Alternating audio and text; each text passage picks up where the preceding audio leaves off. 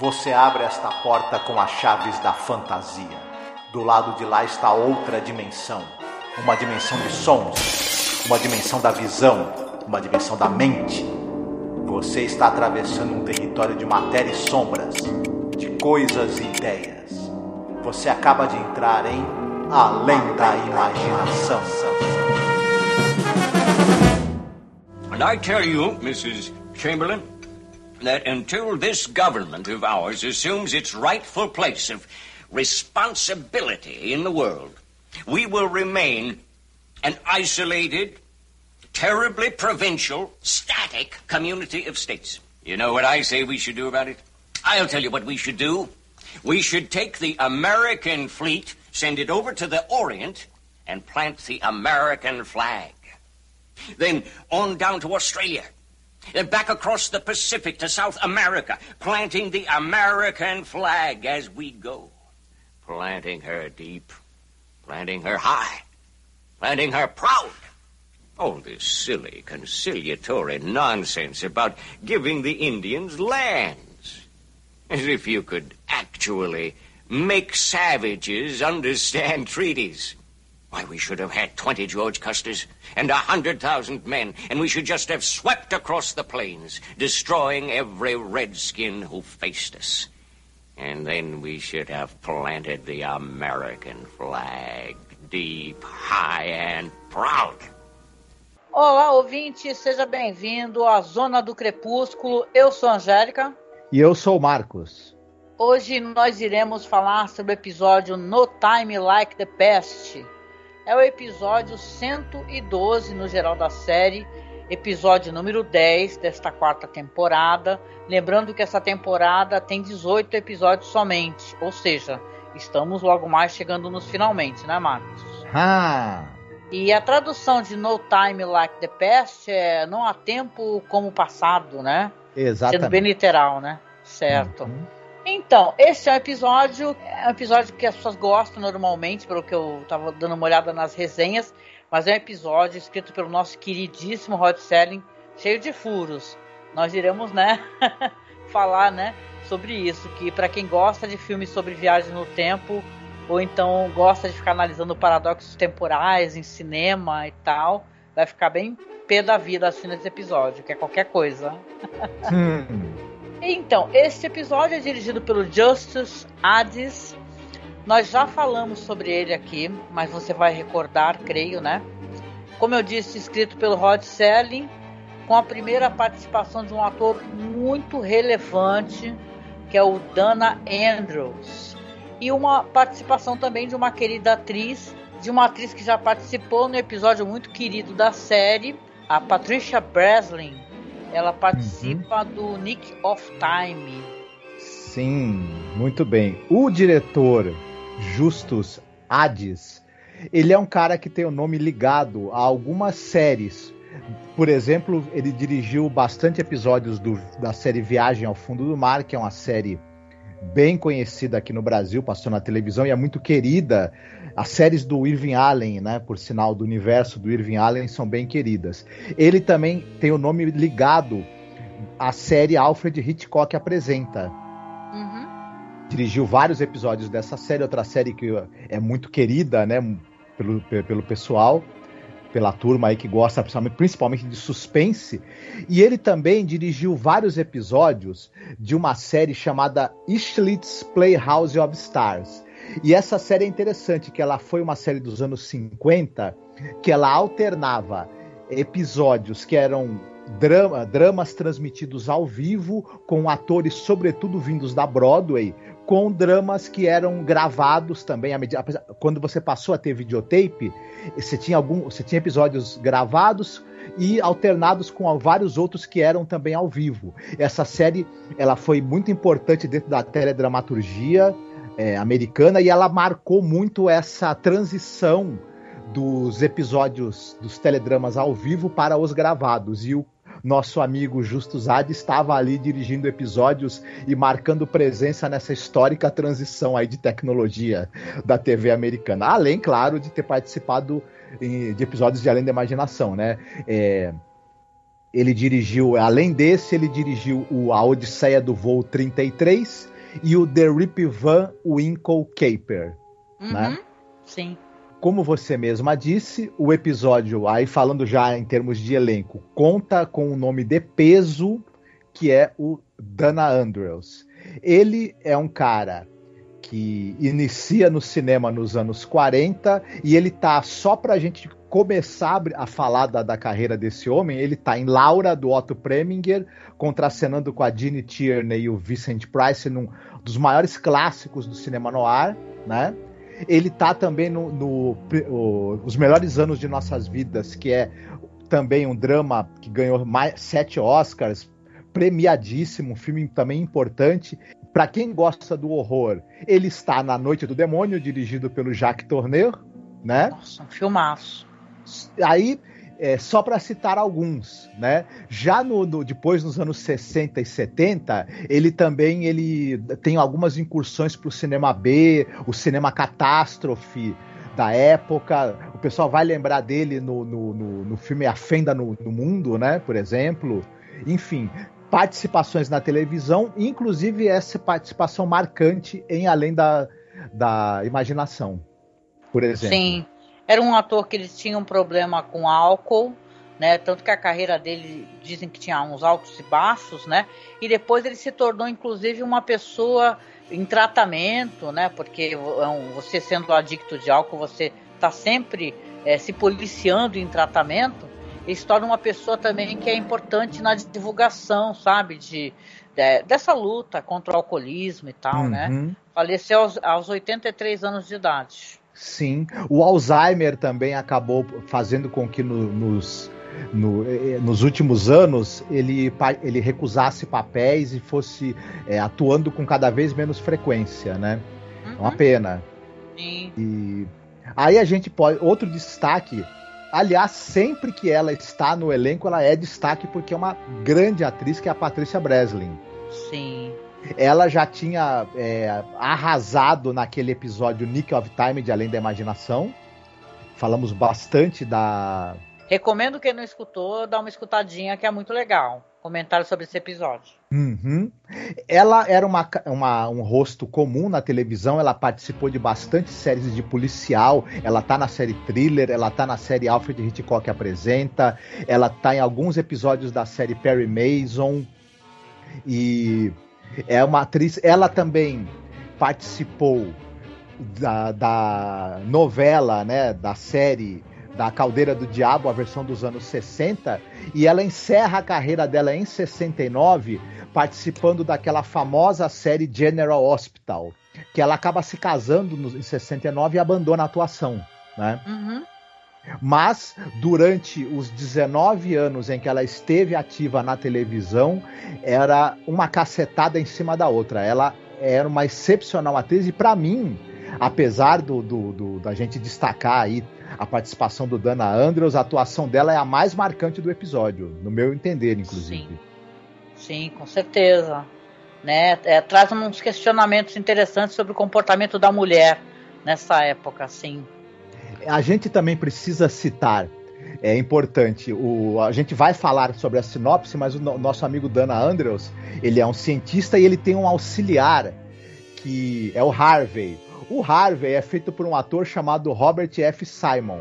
O pessoal que tiver a nossa idade vai lembrar dele principalmente porque ele era o J. Jonah Jameson da série dos anos 70 do Homem-Aranha. Hum, olha só, que legal. Uhum. Aquela série que tinha uma qualidade um tanto quanto duvidosa, né? Duvidosa. Mas que fazia muito sucesso. Enfim, tudo que envolve o Homem-Aranha acaba fazendo sucesso, né? Então, uhum. quem tiver a nossa idade, óbvio, certamente assistiu algum episódio. E ele também faz o personagem, fazia o personagem Frank Stevens na série A Feiticeira. Talvez o pessoal vá lembrar dele também uhum. dessa da, das participações dele no Será da Feiticeira. Fora isso, ele teve em tudo que é série que se possa imaginar da TV americana, né? Sim, sim. Então, esse episódio é o episódio que a gente vai falar um pouco mais sobre isso, claro, mas é o episódio que ele fala sobre viagens no tempo. E as pessoas comentam que o Rod Serling meio que fez um bem boladão para escrever esse roteiro, sabe? Tanto que eu considero, inclusive, esse episódio em duas etapas, sabe? Ele uhum. tem dois, duas etapas. Ele tem etapa 1 e etapa 2, que é onde ele realmente quer focar a atenção do Rod Serling, né? Na questão de, de alteração ou não do passado. Mas é importante comentar aqui, porque antes de The Twilight Zone existir, o Rod Serling tinha intenção, um episódio, no final acabou sendo um longa, apresentado pelo The Westinghouse e Desilu Playhouse né? Que ele queria ele escreveu esse roteiro para a CBS. É uma história de viagem no tempo, é uma história de alerta também, como tem nesse episódio, né? Essa fase dos alertas, né? Então você vai ter a história de um homem lá que ele quer avisar sobre o, o ataque japonês a Pearl Harbor em 1941, né? É, só que tem ali os desdobramentos, o cara acaba querendo ganhar dinheiro também, e ele meio que vai e volta para o passado, né? Tem esse episódio, que é na verdade um longa, né? Eu chamo de episódio porque ele seria o piloto, né?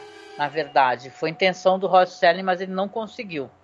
E tem lá no OKRU. Vou deixar para vocês aqui, então, linkado dentro da publicação para vocês assistirem, porque tem legendado. Então, uma grande coisa interessante, curiosa de você conhecer uma história que seria um piloto, né? Uhum. E tal, né? E essa é uma história de viagem no tempo. Além da imaginação, tem várias histórias de viagem no tempo. Né? A gente é capaz de mencionar de cabeça o que logo aqui de cara? Tem Back There, que por exemplo é uma história do cara que ele, ele quer evitar o assassinato do Abraham Lincoln. Deixa eu pensar aqui, tem a história do que não é nessa temporada, é na quinta temporada, do Richard Madison, é, Spur of the Moment. Deixa eu ver, tem aqui também, deixa eu pensar algo de cabeça no Time Like Past. É, tô tentando lembrar. Tu lembra de mais episódios sobre viagem no tempo? Ah, tem aquele maravilhoso do Richard Madison, do piloto. Lembra? Eu acho que é a Shot Arrow into the Air. Acho. Não lembro de cabeça. Do cara que consegue é, ir pro futuro, depois volta pro passado. Ele tinha fama de covarde, acaba voltando e conseguindo ser um herói. The Last The, Flight, né? The Last Flight, isso, The Last Flight. Então a série trata muito disso de viagens no tempo ou até mesmo de personagens que de certa maneira eles viajam para um outro tempo ou espaço. É, por exemplo, Walking Distance é uma viagem no tempo uhum. do cara que entra no carrossel, né? Tem o The Trouble with Templeton, do cara que ele também volta para o passado uhum. e encontra a, a, mulher que ele imaginava, né? Romântica, apaixonada por ele, né? Ele era um cara muito infeliz no presente. Você tem a Ida Lupino com maravilhoso e lindo The 16mm Shrine, que ela também vive do passado né, e das coisas que ela já realizou. Tem o trágico A Stop at Willoughby. Tem o Static também, que vai falar do passado. Kick the Can, por aí vai. A série uhum. realmente gosta muito disso de viagens no tempo, né, Márcio? Sim. Esse episódio, ele so... você citou vários episódios e ele soma temáticas desses vários episódios. Você, o, o Kick the Can, por exemplo, você e em, e em, em alguns outros você tem o forte senso de nostalgia, aquela ideia de que o passado era melhor do que o presente, ele era mais simples, ele era menos violento, ele era menos tenso, menos complexo.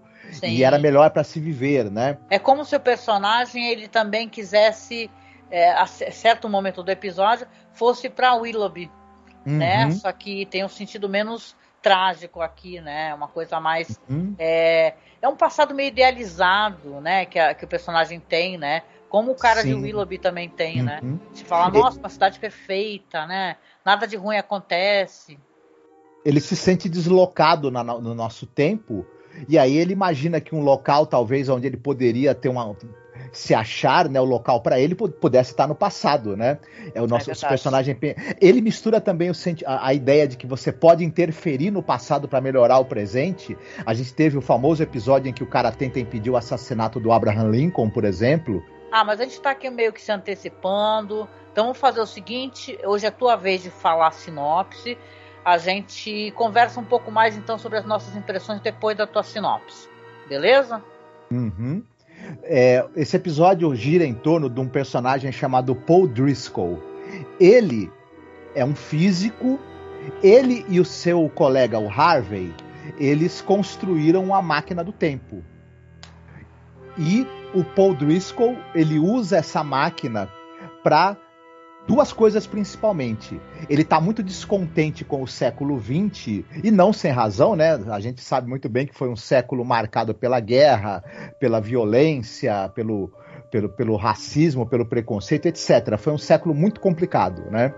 E é, ele tem primeiro plano de viajar para o passado e tentar impedir grandes tragédias ou eventos catastróficos que aconteceram no século XX. Diante da dificuldade em conseguir esse objetivo, ele resolve partir para um plano B, que é, é voltar para, um, para uma cidade no, no, século XIX, onde, já que ele não consegue melhorar o presente, ele vá para um passado mais simples, mais tranquilo, onde não haja tanta guerra e tanta violência, onde ele possa sossegar por lá. Básica, será que vai dar certo? É, basicamente é esse o tema do episódio. Nós vamos descobrir, né, se os planos do, do nosso amigo Paul Driscoll vão dar certo ou não. Então, a gente entende aqui que o começo deste episódio, esses, essas viagens no tempo que o Paul faz, são viagens assim meio que para algo, né? Para demonstrar algo que é onde realmente o Rod Serling quer focar a atenção dele, né? Essa questão do, do destino, né? De algo que é imutável, de um passado que você não consegue alterar, né? Mas é tudo nesse roteiro, não sei a tua opinião, é tudo muito superficial logo no começo disso. Isso talvez deixa, é, deixe o espectador um tanto quanto desgostoso. Apesar de eu assumir, eu sempre faço isso logo no começo das minhas, né? Declarações que eu gostei do episódio, é um episódio divertido, gente, uhum. né? Mas ele é cheio de buraco. Primeiro ele vai para Hiroshima, porém ele vai bem próximo à, à, à data que a bomba atômica vai cair. Ele tenta convencer, não mostra pra gente como, porquê, como é que ele chegou a esses é, esse capitão, né? Que, que considera ele insano. E ele depois resolve então ir para Berlim para assassinar o Hitler. Mas ele também vai tentar assassinar o Hitler quando ele já é um homem muito famoso e muito importante, né? E também não consegue assassinar porque entra uma camareira. Eu sei que você vai querer falar um pouco mais sobre isso, que tem os buracos desse roteiro, assim, é, é meio a camareira, ela parece uma espiã. É bem estranho.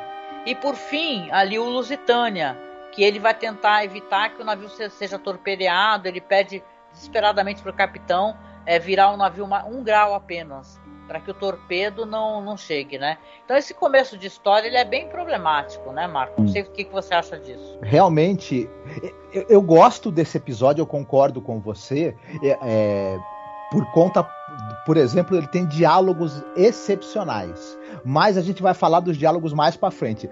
Vamos, é, é, vamos nos ater aos problemas que o, que o roteiro tem também, porque é, apesar dele ter, dele ter diálogos maravilhosos que questionam essa coisa da violência, da guerra e, e das tensões que, que, houveram no século XX, de, de por que, que, que gerou tanta frustração em quem, em quem esperava algo mais do, da, da, da, humanidade por conta de toda também evolução tecnológica né, que o século XX trouxe. Por mais que tenha diálogos muito bons em cima disso, o episódio se propõe também a, a que a gente acompanhe uma viagem de um cientista em, em, tentar mudar né, os rumos é, sombrios que o século XX teve. É, primeiro, a gente já poderia falar que isso é uma, um cara sozinho tentar mudar grandes eventos é uma pretensão grande demais, né? Já começa por aí. E como você mesma falou, eu vou aparecer em Hiroshima é, alguns minutos antes da explosão para tentar convencer os caras a evacuarem a cidade. Demora muito tempo para evacuar uma cidade, óbvio, né? Isso não ia dar certo. Detalhe, eu sou um americano, eu chego lá, para a autoridade polici, policial da cidade para falar, pra, ó, desocupa a cidade porque um, um, um, bombardeio vai jogar uma bomba aqui. O cara deve ter olhado para ele, recebe bomba direto aqui na cidade, amigo. Estamos em guerra. Então, é, é, são coisas tão. são tentativas tão tolas que a gente começa a duvidar da, da, da, da, da inteligência do personagem, né?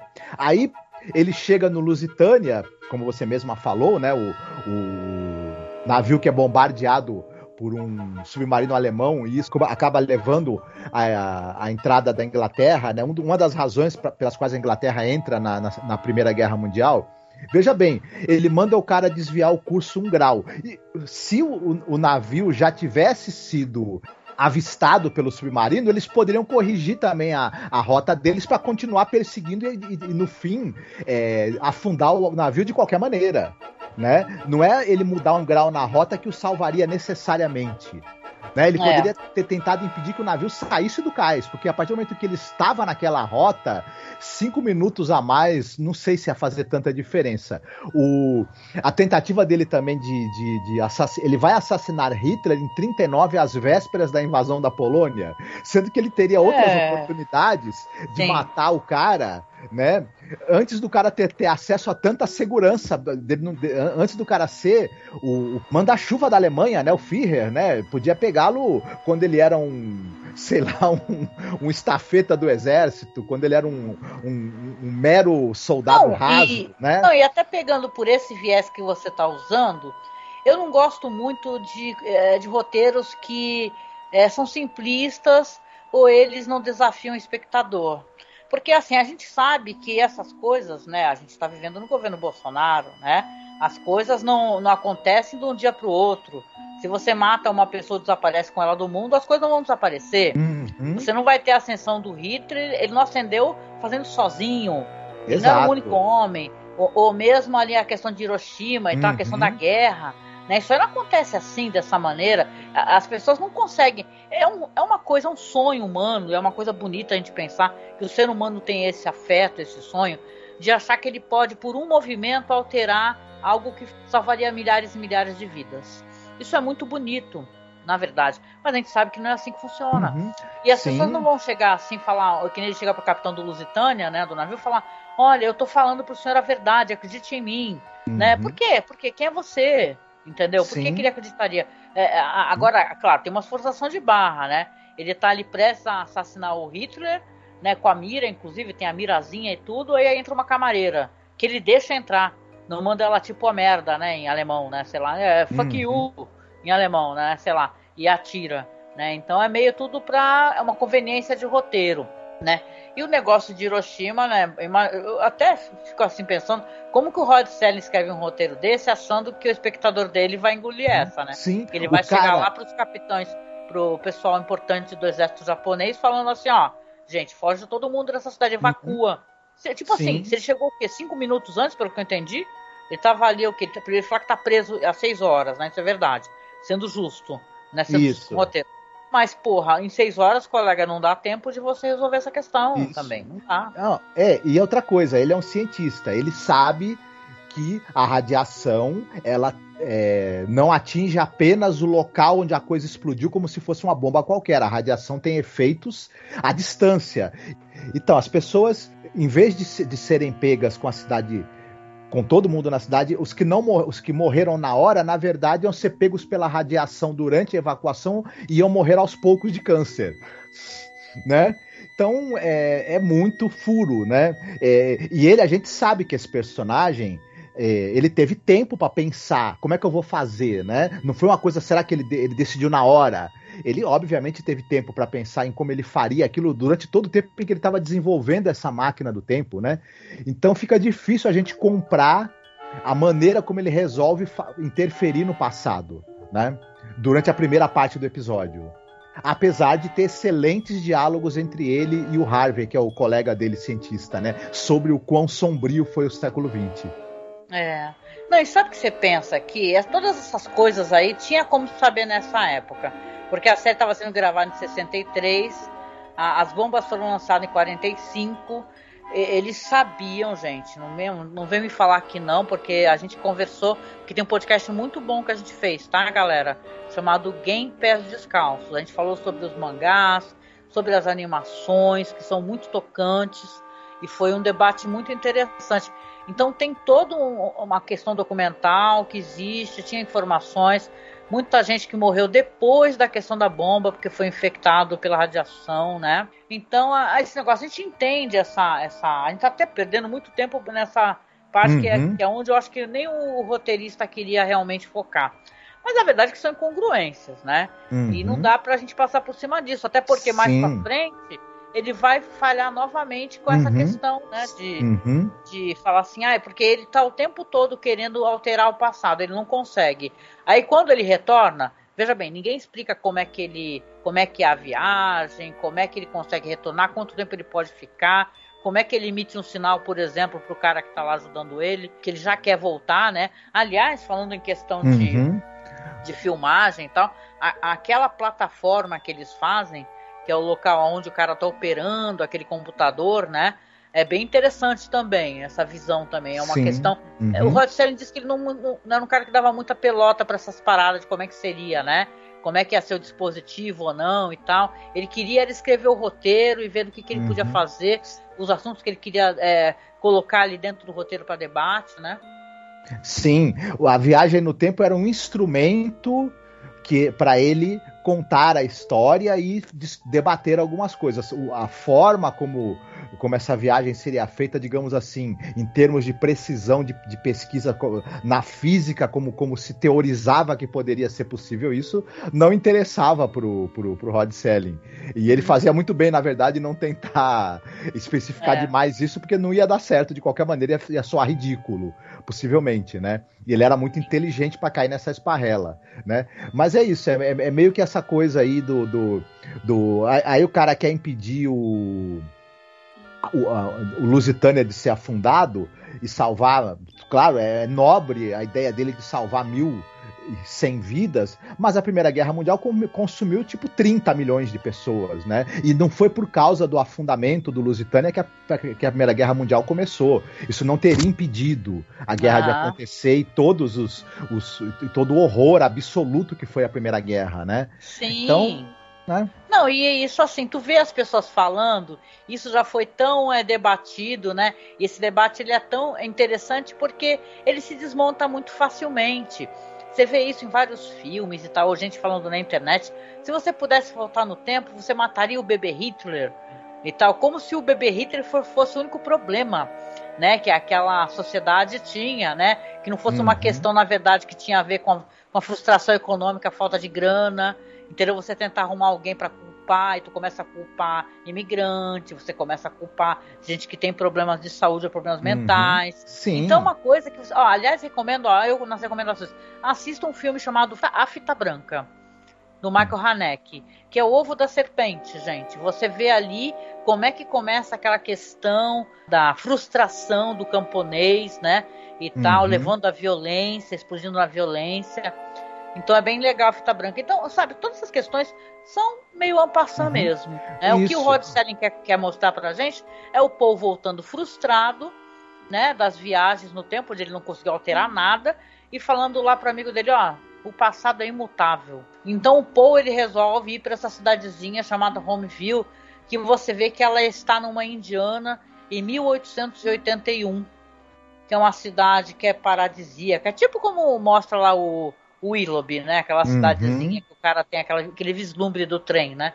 Uma cidade com o pessoal andando naquelas bicicletas altas, uma paz, criancinha correndo, todo mundo branco, né? Criancinha correndo, hum. isso, é, isso não dá pra gente deixar de reparar. Assim, é, criancinhas correndo e tal, paz, sossego, bandinha de música no coretinho. Isso, pelo jeito, é uma espécie de paraíso por algum motivo para o senhor Rod Serling, não sei. Sim. Mas eu já percebi, né? É uma, uhum. é uma uhum. repetição do de Willoughby lá, né? Mas assim, você entende que isso é uma bobagem, né? Porque essas épocas tiveram problemas muito sérios, né? É só você parar para pensar, né? Na, na época onde essa história está se passando para que ele quer ir morar lá em 1881, o que estava acontecendo e depois até claro que o Rod Serling muito inteligentemente vai colocar isso na história. Ele vai falar sobre a questão indígena e tal, né? Mas conta pra gente um pouquinho aí como é que é essa imersão do Paul em Homeville. Exatamente. Ele, vendo que não deu certo o plano dele de alterar o presente, mexendo no passado, ele resolve ir para uma cidadezinha é, americana do século XIX, para tentar ver se ali ele consegue ter um, uma vida mais tranquila, mais sossegada, longe do horror do século XX. E Lá, é como você mesma falou, ele descobre que apesar da cidade ser aquela cidade fofa, que tem uma praça e coreto no centro da cidade, onde as pessoas se reúnem no domingo para tomar sorvete e escutar música, onde tem aquelas é, graciosas casas de madeira, né? Aquele, aqueles hábitos é, provincianos agradáveis e tudo mais, a cidade tem gente preconceituosa, tem ódio, tem. tem é, os Estados Unidos estão envolvidos. É, numa série de problemas e, e os problemas na, nacionais chegam ali de alguma maneira naquela pequena cidade, enfim, ele fica sabendo da tentativa de assassinato, né? Do, de um político que vai acontecer ali, ali perto. Ele encontra um personagem eh, que é o Hanford, que é vivido até por um ator muito bom, Robert Cornwaite, que é um do, eh, eh, porque ele, ele vai morar numa pensão, vamos, né? Nessa cidade ele acaba é, resolvendo morar numa pensão onde moram, entre outros, uma professora chama, que é a Abigail Sloan e esse sujeito que é o Hanford. Né? Ele acaba conhecendo os outros moradores. E num determinado jantar, se eu não me engano, com o pessoal na mesa, esse sujeito, Hanford, ele é o tipo trampista, né? Aquela, sabe aquela extrema direita raivosa americana? Odeia índio, é, acha que os Estados Unidos têm que fazer intervenção armada em outros países e fincar a bandeira deles no mundo todo, é, uhum. acha que os jovens americanos têm que ter o ímpeto de se alistar e dar as vidas deles para que os, os Estados Unidos conquistem território e conquistem influência no mundo todo. E o, e o, Paul Driscoll, né? Já sabendo do futuro, obviamente, ele vem do futuro, já sabendo o, o, tanto de sangue que vai ser derramado nas guerras mundiais e o quanto de sangue, inclusive americano também, vai ser derramado por conta dessas ambições imperialistas, ele tem um maravilhoso diálogo onde ele tenta botar esse cara no lugar dele. Ele deixa, ele tenta revelar para o cara o custo é, em vidas e em horror e sofrimento que esse, que essa, que esse ufanismo todo americanoide dele vai, vai trazer, né? E é um diálogo, para mim, é um dos melhores diálogos da série, inclusive. Eu posso não ser tão fã desse episódio, mas esse é um diálogo muito bom mesmo. E eu acho que ele tem muito a ver com, com a visão que o, que o, Rob, que o Rod Selling tinha, né? Afinal, ele lutou na guerra, ele Sim. viu os horrores de perto. Então, na verdade, o Paul Driscoll aí ele fala um pouco com o olhar do próprio Rod Selling, né? Sobre o, o ufanismo patriota e como ele do, na guerra ele vira esse horror sangrento, né? E tudo. Sim, sim, verdade. Não concordo contigo. E o Dana Andrews está maravilhoso. Uhum. É, se tem uma coisa que a gente não pode questionar, ele é um ator incrível, né? Ele fala, uhum. as falas dele ele fala com muita emoção, né? Ele tem aquele rosto vincado, uhum. né? Porque ele já é um homem mais uhum. maduro, né? Então isso é muito legal. A Patrícia Breslin também, né? É, a gente pode até aqui reclamar e colocar alguns pontos assim onde a série você vê uma certa incoerência, encara isso como alguns furos no roteiro, mas o Rod Serling é um grande escritor, né? uhum, né? E, a, e a gente sempre tem que recordar que nessa época da quarta temporada, ele estava vivendo um uhum. verdadeiro uhum. furacão né, na vida dele também. Então eu acho que ele meio que pegou tudo que ele tinha, fez um bem boladão, enrolou, acabou uhum. aparecendo esse episódio. Mas eu concordo contigo, as falas dele são maravilhosas, a, a, a interpretação da Patricia Breslin, que é uma você descobre depois, né, que ela fica até fascinada por ele, que Sim. ela também é uma mulher que ela perdeu o pai, perdeu o irmão na guerra. Uhum. Então, ela, na verdade, essa guerra civil trouxe muitas feridas, né? E ela fala até, desabafa para ele, fala, olha, eu não aguentava mais esse cara, todo jantar falando, fazendo esse discurso, ninguém aguentava mais ele falando essas coisas todas, uhum. né? Porque todo mundo perdeu alguém, perdeu parente. Então é muito doloroso, né? E ele, ele calou a boca do cara, tanto que o cara levantou e foi embora, né? Sim. Então. Eu, eu a, a, forma como, como o personagem da Abigail ela acaba se aproximando do, do Paul, né, do personagem do Paul, faz muito sentido por conta do, do diálogo que ele tem, do, da, da, discussão que ele tem com o Hanford, mas ao mesmo tempo o, o, o, interesse romântico dela por ele eu achei que foi, foi é, rápido demais, assim.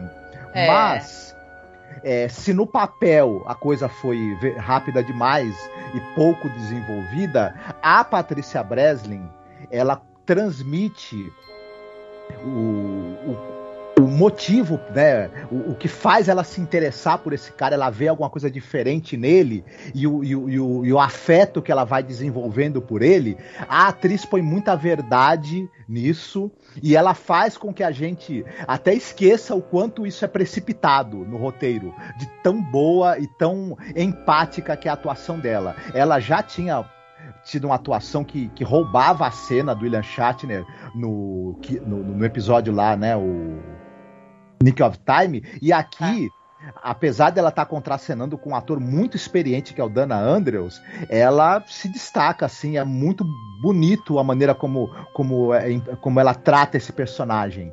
E eu concordo com você também. O, o Dana Andrews ele transmite é, muito daquela coisa do personagem estar tá deprimido, estar tá triste, estar tá amargurado, mas em determinados momentos ele também tem uma força de, e, uma, e uma, e uma fortaleza moral para se opor é, ao que ele sabe, né, que é o pensamento que vai gerar toda a desgraça que ele tá tentando, da qual ele está tentando fugir, né, no século XX. Sim, sim. Você vê que ele, tendo conhecimento de todas as guerras, né? Que aliás uhum. é, é, assim que ele justifica ele não poder ter uma relação com essa personagem, né? Porque, assim, é legal, eu gosto muito da atriz, mas eu acho que é meio ousado, para dizer o mínimo, esses beijos que eles dão na rua, né? As pessoas eram muito pudicas e uhum. tudo, e qual, qualquer coisa que a mulher fizesse já feria a moral dela, já ficava uma mulher que não, não era importante para os relacionamentos. Eu lembro daquela personagem da, da dona da pensão que fala, ah, ela é uma mulher muito correta, entendeu? Uhum. Ela é muito moralmente correta.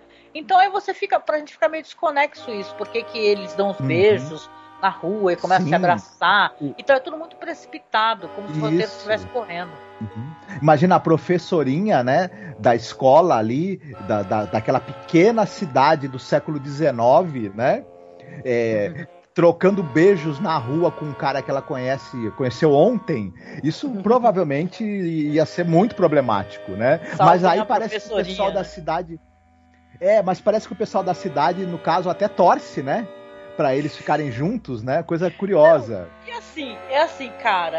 Eu sei que a gente não deve ficar pegando o pé com certas coisas, mas eles não deixam pra gente claro quanto tempo se passa. Uhum. Aí você tem a impressão que no dia seguinte já tem um cara no coreto, porque vai ter uma apresentação musical, batendo um mau papo com ele, já falando da relação que ele tem com a, com a professorinha e tal. Uhum, e, e, aí que ele, inclusive, tem um insight, né? Porque o cara, ele é assim, o, o, esse, esse personagem, ele conhece todos os livros de história.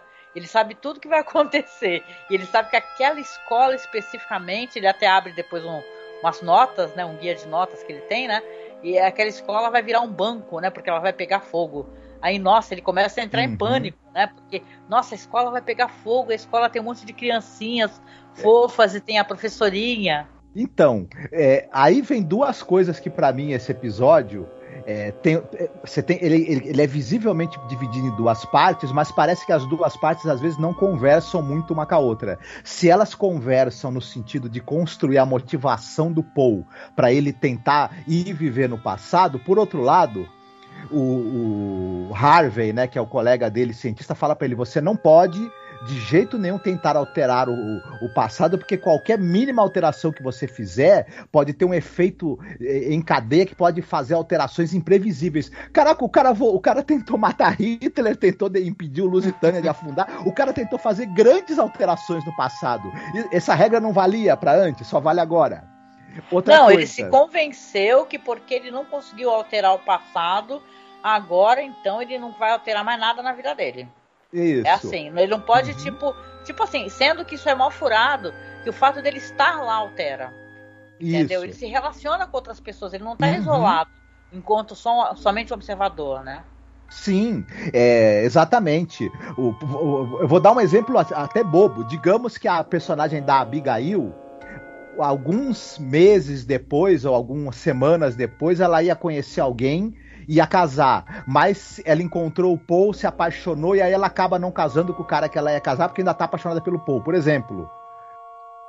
E aí? É, isso não vai é. alterar de qualquer maneira, mesmo que ele não queira ficar com ela. É, não tem como. A sua própria presença pode alterar as coisas, mesmo que você não faça nada nesse sentido, né? Sim, e... não, e até no começo do episódio, quando ele vai matar o Hitler, ele vai para lá com uma arma mais moderna do que as armas que os caras tinham naquela época e abandona a arma para trás, né? Isso. Quando a, a camareira denuncia ele lá pros, pros, pros nazis, lá, os SS, né?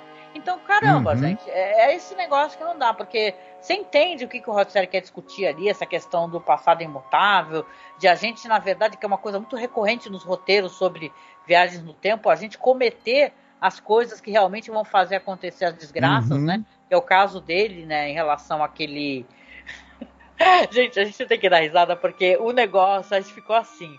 A gente sabia que tinha um, ia ter um incêndio na escola. Aí ele, ele lê, não sei porquê, ele tem isso anotado no livrinho. Ele lê assim que, ah, que uma lanterna, dessas lanternas antigas, a querosene, vai ser causadora do incêndio. Aí ficou eu e o Marcos assim. É porque chega um cara lá com uma espécie de numa carroça vendendo, é, sei lá, remédios, né? Essas panacés que os caras vendiam. Aí ele, ele já sabe que é, aquela, que é aquela lanterna que vai causar incêndio. Uhum. Aí o, na série o cara vai pendura com tudo, assim com força a lanterna ao lado da, da carrocinha. Aí fica eu e o Marcos assim: caramba, mas ele tá muito longe. Como é que ele vai tocar fogo na escola longe assim? Porque a escola tava longe pra cacete, né? Sim. Aí o cara pega e a gente ficou, né, Marcos? Assim, o cara pega e fala assim pro, pro cara: em vez dele falar, oh, me dá essa lanterna, ai que bonita, cai no chão, pisa. Entendeu? Na hora não, ele fala assim: é ele fica todo ansioso, assim, o cara, é, o senhor quer comprar o meu produto? Ah, não quero não, mas vai, eu quero que o senhor desatrele seus cavalos. Porra, o, o, o Paul, tu é físico, mas tu é meio burro, né, cara? Porque é era mais fácil tu pedir para ver a lanterna, falar assim, cara, que lanterna foda que o senhor tem, entendeu? E fala, ai, caralho, caiu, né, é. e quebrou. Uhum. Mas não, vai desatrelar o cavalo dos caras, o cara fica puto, sai correndo com a carroça por algum motivo. Aliás, tem uma curiosidade, gente: esse ator que interpreta o vendedor de, de remédio da carroça é o mesmo cara do Mr. Denton on Doomsday, que chega com a, com a carrocinha também. Então, uhum. ele é o ator que tá sempre na carrocinha, esse ator aí, né? Isso. Eu acho que ele, que ele tava vendendo a mesma poção que se você toma, você fica super rápido no gatilho. é. Além de, além de curar dor nas costas também e é, fazer sumir verruga. Mas enfim. É, eu, é, é, o que você falou, né? Primeiro que eu não entendi por que, que o cara acendeu aquela lanterna, porque era de dia. É, pra, de dia, durante a tarde, eu acendo uma, uma lanterna e penduro na porta da, da, da, da carroça. Isso, aquela lanterna, ela tava fazendo o quê? Porque é, dentro lá, ali dentro da carroça tava escuro. Se ele deixasse a lanterna ali, em cima do balcãozinho para iluminar lá dentro, eu entenderia. Agora ele botar na porta, que tá do lado de fora e tá dia, aí eu não entendi, ah, para começar. Eu não entendi também. É? E o, o Paul eu nem vou falar, você já falou, né? Que, porque é, é mais fácil convencer o cara a desatrelar os cavalos da carroça dele do que convencer o cara a desligar a lanterna que tá acesa de, sem motivo durante o dia. Pô, pelo amor de ah, Deus. Fode, é. Mas... O cara é físico, né? Mas o cara é, pô. Qual é que é o, problema do cara, né? Como é que o cara não sacou essa daí? E da onde que ele tirou assim? Ah, deixa eu obrigar esse cara a desatrelar os cavalos dele, o cara nem me conhece. Eu vai que ele acha que eu tô querendo roubar os cavalos dele, né? na porra de uma época que tu roubar cavalo era que nem tu roubar, sei lá, toda a grana que alguém tem né, na vida, porque os cavalos uhum. são caros pra cacete. Aí, porra, né? Aí, aí o que que acontece? O cara sai correndo com a carroça, feito um louco, achando que vai ser, aí dá a volta na pracinha, e aí convenientemente, o que acontece com a lanterna? O que acontece?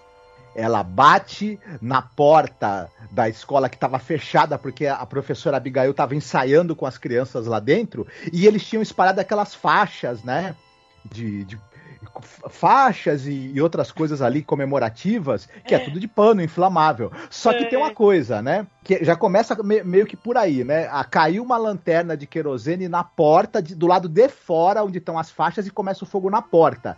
A gente já começa a imaginar que é, ia queimar tão rápido lá dentro se a porta tava fechada. Porra, né? meu, é de papel essa escola, cara. Isso. Fode, meu. Mas o lance todo é que, cara, você tem muita razão não tem como, mas talvez o fato dele estar lá, né, vamos pensar assim, né, porque não dá para entender como é que um fogo fora da porta da escola vai consumir a escola tão rápido, as crianças não morrem, né, tem isso, as crianças isso. não morrem, a professorinha se salva, né, então, mas é tudo muito conveniente pro isso. roteiro, né. Uhum. E aí, veja só, ele não quer mais viver no passado porque ele percebeu que ele tentar alterar o passado é, acaba a própria presença dele, né, acaba ali alterando as coisas. Mas já que ele já alterou, já que ele já salvou a professora e as crianças, né, ele Porra, casar com, com ela, ela, também, né? continuar vivendo lá também, a fazer enfim. Porra, nenhuma. Qual é a diferença dele? Ele fala que ele conhece muitos amanhãs, né? Meu irmão, e aí que você conhece muitos amanhãs? Joga na loteria, cara. Devia uhum. ter levado o livrinho de, de nota lá dos prêmios lá de cavalo, sei lá, né?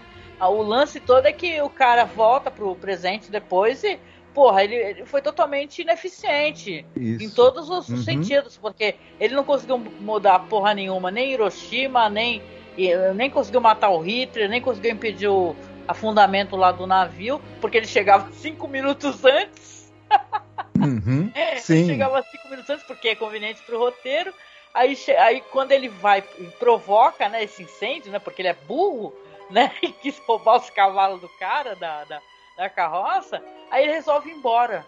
Porque ele Isso. conhece muitos amanhãs. Uhum. Ah, pô. Ah, e ele pô. vai pro futuro, porque ele agora ele, ele resolve que ele quer voltar pro presente dele e tentar melhorar o próprio presente. E o- Que é o que ele deveria ter feito desde o começo. Isso. Se eu fosse o colega dele, o Harvey, eu falava pra ele, pô, tu é um baita de um presepeiro, né? Era, a melhor coisa é tu ir pro, teu, pro, pro- pro departamento de física da universidade, fazer o teu trabalho lá e não tentar é, alterar muita coisa, não, porque não é a tua vocação, né, cara? A tua vocação é Cara, construir vai máquina. escrever um livro sobre física, cara. Vai. Isso. Entendeu? isso. Porra. Caraca. Uhum. A gente tá brincando aqui, mas a gente gostou do episódio, viu, gente? Só pra constar. A gente se Sim. divertiu vendo esse monte de incongruência. A gente rachou, a gente entende a seriedade de todos esses assuntos, mas a gente entende também que isso daí são coisas que não se resolvem. Tô aparecendo cinco minutos antes, entendeu? Que é uma coisa que é trabalho de formiguinha, cara. Uhum. Ele tinha que chegar, sei lá, meu, ele pegar um evento significativo e começar a fazer discursos mais. Sim. Vamos, né? Vamos ser, né, poliana Uhum. aqui, né? Ele fazer discursos para evitar a, a sanha de raiva e de ódio da, da população da Alemanha. Por aí vai. Isso aí não é assim que acontece, né? Uhum. Isso é uma coisa Sim. construída por muitos anos, né? Uhum. E tá, você lutar contra o ódio e contra o fascismo é um trabalho infindável, gente. Não tem fim. Entendeu? Sim. A gente tá aqui no- em 2022 falando diariamente, sabe? Tá nas redes sociais, tentando, é, é, é, sabe, ati- ativamente, sendo ativista, falando contra o fascismo, falando em, em prol da ter o reconhecimento às minorias. E a gente não é escutado, porra. Uhum, sim. É, ao mesmo tempo, é, apesar de todos esses furos, o episódio, ele. Eu acho também que tem uma falha que você citou, e você está muito correta, em a gente ter dificuldade em saber mais ou menos quanto tempo ele ficou em cada uma desses passados para ele vai. É, é, um, é um problema um pouco do roteiro, um pouco da direção de conseguir definir isso pra gente, porque isso é importante pro transcorrer da ação ao longo do episódio. Se Sim. fosse um detalhe sem importância, eu não diria nada, Uhum. mas ele tem uma certa importância e, e a gente ficar na dúvida dificulta um pouco. Ao mesmo É que nem tempo. aquelas viagens de Game of Thrones, que os personagens, ora, demoram muito pra chegar no, do ponto A pro ponto B, ora, tipo, é, é, sabe, é um comercial Uhum. da HBO pra estar no ponto B. Então complica, né? Isso confunde Uhum. o espectador.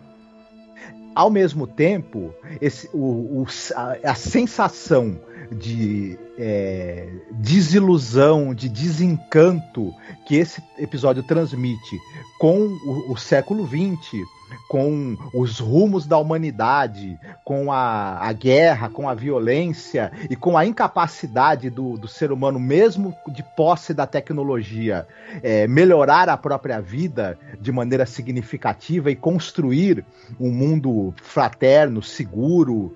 é, esse- essa sensação de desencanto que é muito bem transmitida pelos diálogos e pela atuação também do, do Dana Andrews, ela toca a gente. É difícil ela Sim. não falar com a gente que, que viveu, né? Inclusive, né, o século XX mais tardiamente e percebeu o quanto esse, o, o, o, a- o personagem do, do, do Paul estava certo em achar o século XX um século realmente é, preocupante e, e- e- e permeado por um tremendo desencanto, né? Então Uhum. é, é- nesse ponto o episódio pra mim eu achei ele muito marcante, muito tocante, apesar do- dos furos aí, né? Sim, sim, é verdade, né? É um episódio que eu acabei me divertindo, né? E às vezes até o fato de você reconhecer algumas incongruências no roteiro de alguém que se admira tanto quanto o Rod Serling é divertido também. Falar mal também é Uhum. divertido, né? É, é interessante e importante quando você está comentando alguma coisa ou mesmo criticando, você explicar por quê, né? Que tem gente que tem essa mania de Uhum. falar mal, mas não explica nada, né? Você fala, ai, não gostei. Sim. É, então a gente está pelo menos tentando fazer esse trabalho aqui de Uhum. explicar por que que a gente acha que tem alguns Sim. problemas nesse episódio, né?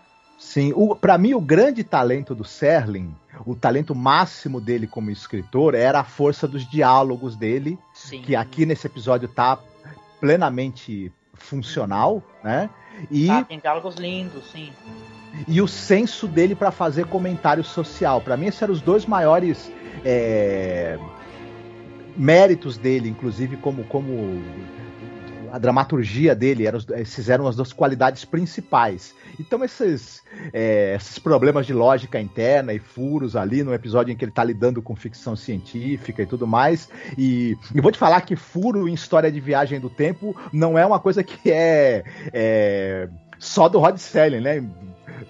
excelentes escritores aí, excelentes roteiros até de filmes que lidam com viagem no tempo, tem seus paradoxos e seus furos, né, também. Sim, sim, com toda certeza, né? Mas é episódio passável, assim, não, não é episódio revoltante, é só um episódio que eu acho que ele passa por cima demais de coisas que não dá para tu passar por cima. E tu falar de viagens no tempo é sempre muito complicado, viu, gente? Não é fácil uhum. não, tá? Mais uma curiosidade rapidamente aqui, é que não sei se vocês repararam, não tem os créditos do Herbert Hirschman nesse episódio. Né? Normalmente tem os créditos, dessa vez não uhum. tem, porque vão passar, estava em transição e ia passar para outro produtor, o Beth Granite, o Granite, Isso. não sei. Uhum. E no uhum. final, né, eventualmente, mais para frente, vai trocar novamente de produtor, vai para o William Frog. Né? Então você uhum. tem um uhum. episódio que ficou trocando de showrunner também, né? E tal. Não sei se isso tem alguma isso. coisa a ver, né? O, o Herbert Richman ele fez uma coisa que não se deve fazer, né? Chegou pro Rod Selling e falou: Rod Selling, esses, teu, esses teus roteiros não tão bons. Aí é, eu acho chegar que. Chegar pro Manda-Chuva falar isso. É, que é roteirista, né? Aí. E detalhe, isso é injusto também. Eu não sei, não, não tenho vivência. Eu sei que o Herbert Richman ele foi por muito tempo o produtor daquela série Dr. Kilgar. Ele tem muitos créditos no MDB. Mas eu acho que também tu detonar o Rod Serling na fuça dele, ele passando por todo o estresse, porque a gente falou no episódio 100, se vocês puderem, escutem lá, quando a gente foi falar do episódio, o famigerado episódio do Rei Bradbury, que, na verdade, ele estava tendo muita pressão, ele estava sendo acusado de plágio, e sabe, o pessoal ficava cavucando o tempo todo, sabe, aparecia a pessoa com o roteiro mais aleatório do mundo e falava, ai não, essa história que acabou de passar foi meu roteiro né? Plagiaram o meu roteiro, sendo que quem é essa pessoa? Onde é que estava esse roteiro? E por aí vai, entendeu? Então a série estava sendo muito é, uhum. bombardeada assim por gente invejosa, até mesmo do pessoal da que trabalha infelizmente com literatura tinha essa essa rixa entre eles. E o Célio estava meio de ovo virado, saco cheio, né? Então, vamos lembrar que o Célio morreu jovem, gente. Ele morreu como, sei lá, Marcos, acho que não tinha 50 anos, né? Isso, ele morreu aí na faixa dos 50 anos. Gente, e... fumava muito, ele tinha muito estresse. De verdade, foi um ataque cardíaco fulminante, né? Negócio assim, parece que ele ainda foi atendido e veio a falecer, né? Não, não, não conseguiu sobreviver. Então ele uhum. vivia sob um estresse muito grande. Trabalhar com televisão, nessa época, como ele trabalhava, ele é muito famoso porque trabalhava na era de ouro, né, da TV, né? E era um grande roteirista, premiado de Playhouse 90 mas ele vivia sob uma pressão muito forte, muito forte, né? Então eu acho que se o Herbert Richman chegou na quarta temporada, ele já, depois que a série foi cancelada, depois foi retomada e foi decidido que ia ter episódio de uma hora. Veja bem, não foi o Selling que decidiu isso, foi o canal. Né? Uhum. Então ele já tava pra lá de Bagdá. Eu também ia falar pro Herbert Richman, Herbert, vai pentear macaco. Mas o episódio e legal, ele foi. Gente. Foi, eu acho que ele foi. É isso, gente. Então vamos lá para a parte de recomendações. Você separou alguma coisa para recomendar para gente, Marcos? Sim. Basicamente o seguinte: a, a gente comentou aqui que a gente citou assim é, rapidamente as séries produzidas pelo Irving Allen. E é um negócio interessante da gente citar, porque esse cara ele foi um grande nome aí da televisão americana dos anos 60, 70, enfim. E ele tinha séries de ficção científica, aventura, ele fez escola, né? O Túnel do Tempo, Viagem ao Fundo do Mar, Terra de Gigantes, etc. Né?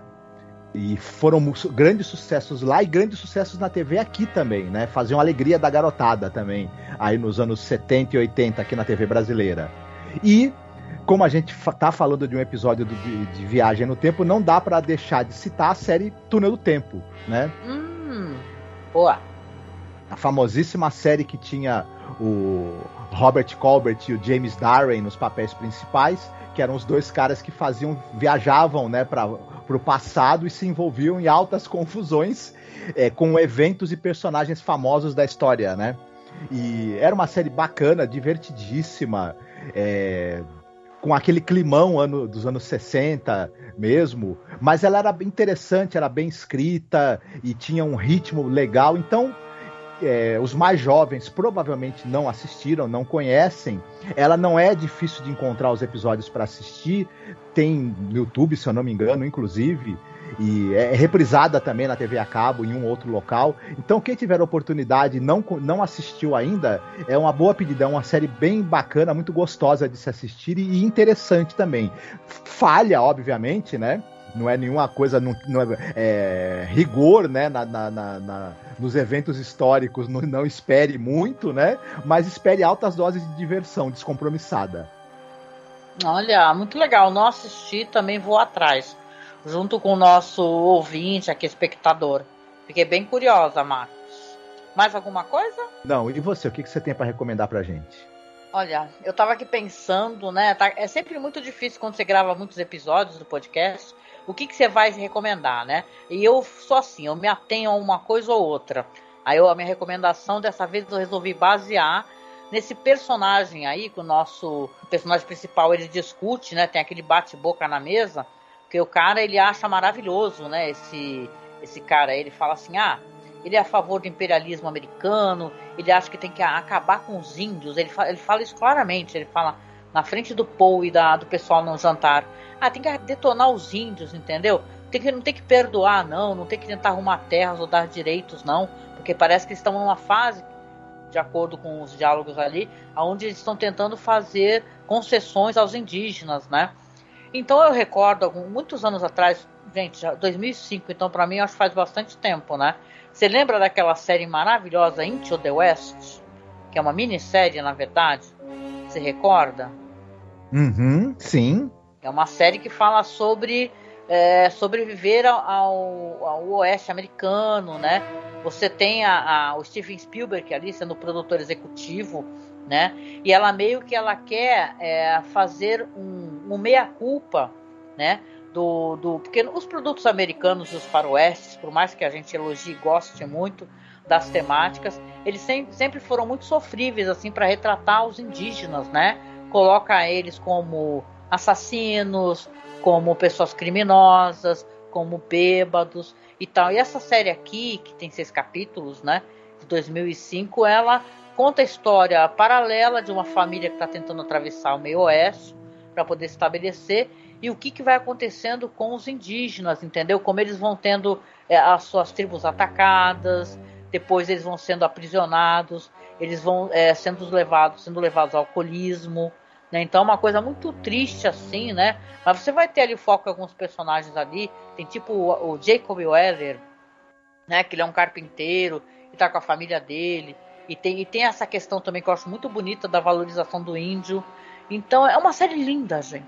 Linda, linda, linda. Eu não sei como é que dá para descolar essa série hoje em dia, porque como fazem muitos anos, né? Você só baixando, gente. Você tem por aí com toda certeza já deve ter uns Blu-rays maravilhosos para uhum. poder fazer a, a, a, assistir ou fazer a revisão. Porque eu, assim que eu acabar esse podcast, eu, eu digo para vocês, eu vou atrás de um Blu-ray maravilhoso para poder reassistir. Porque eu lembro que eu ficava muito emocionada, lembra, Marcos? Na época eu nem tinha TV, olha só, não tinha essas TV de tela plana, eu tinha aquela minha TV de tubo, né? E eu gravava os DVDs, passava assim, né? Eu tinha aquele aparelho de DVD que rodava DVX, né? E você tinha a legenda separado. Aí eu gravava o DVD e a gente assistia. Eu lembro que era muito legal, porque a internet era muito sofrível, né? Pensa bem que a, essa série era de 2005, né? Então você uhum. tem aqui uma série maravilhosa, lindíssima, que eu acho que merece a revisão. Eu acho que, claro, que está falando numa questão americana, do índio americano, nativo americano, e a gente pode sempre aumentar para pensar na questão do Brasil, né? Dos nossos indígenas, o que tem acontecido com as terras deles, refletir essa questão do garimpo, né? Eles estão sendo muito ameaçados e estão em perigo constante, gente, pela questão do governo ele incentivar o garimpo e a mineração E você tem crianças mortas, você tem é, rios é, que estão sendo contaminados por mercúrio. Então essa questão é muito séria, uma questão atual, né? Então vamos refletir essa questão indígena, né? Sempre quando tem na boca de algum personagem ele falando pra, é, pela eliminação dos indígenas, a única coisa que eu posso pensar é que eu quero a eliminação dele, né? uhum. né? Porque você tem os povos originários sempre em risco, né? Então, né, é interessante é, ter esse diálogo na série. A gente elogiou os diálogos aqui, né? E é legal, gente. Procurem sempre informações sobre como é que está a questão indígena dos seus países, né? Não sei em quantos países que as pessoas nos escutam, né? Como é que está a situação aí? Aqui, sei que aqui no Brasil está periclitante, viu?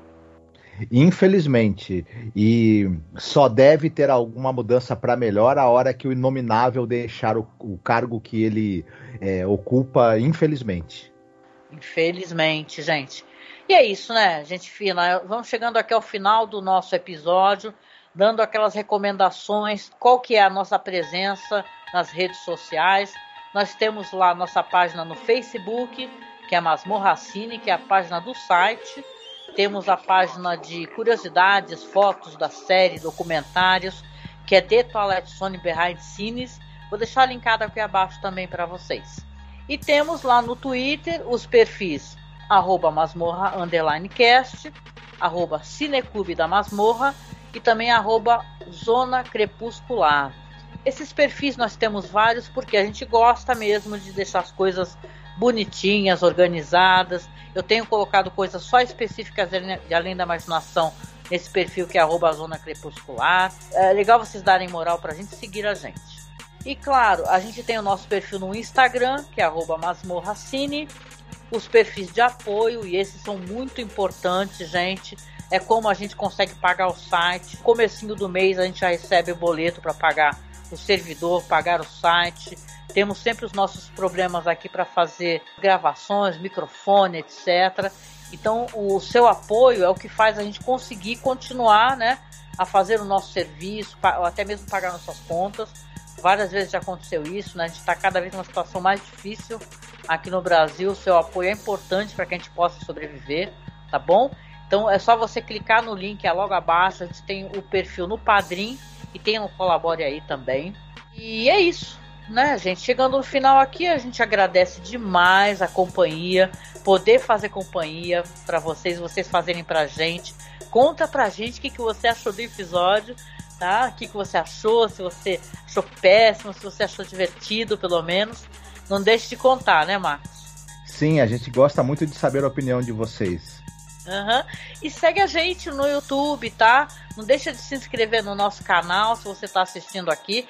Se você gosta de ouvir a musiquinha final, porque o Marcos, hoje é a vez do Marcos, né, de escolher a musiquinha, você vai lá no nosso site, que é masmorracine.com.br, ou no Spotify, procura a gente como Além da Imaginação Podcast, que você vai escutar a musiquinha final, porque lá, toca lá, porque no YouTube, infelizmente, ele não deixa, né?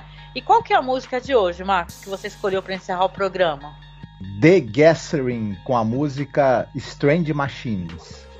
A música é maravilhosa. Essa banda, essa mulher, essa voz, tudo, cara. Eu já curti muito, muito, já agitei muito curtindo The Gathering. É muito bom. É isso, né, Marcos querido? Vamos chegando ao final do nosso podcast. Deixando um beijo para vocês. Se cuidem, gente. Que ainda não terminou essa pandemia, né? Usem máscara, cuidado com as aglomerações, tá bom? E a gente se encontra aí no próximo episódio sobre a série Além da Imaginação. Fiquem bem, se cuidem e vamos ver se a gente não repete os horrores do passado, né? Sim. Um beijo. Tchau, tchau. Tchau.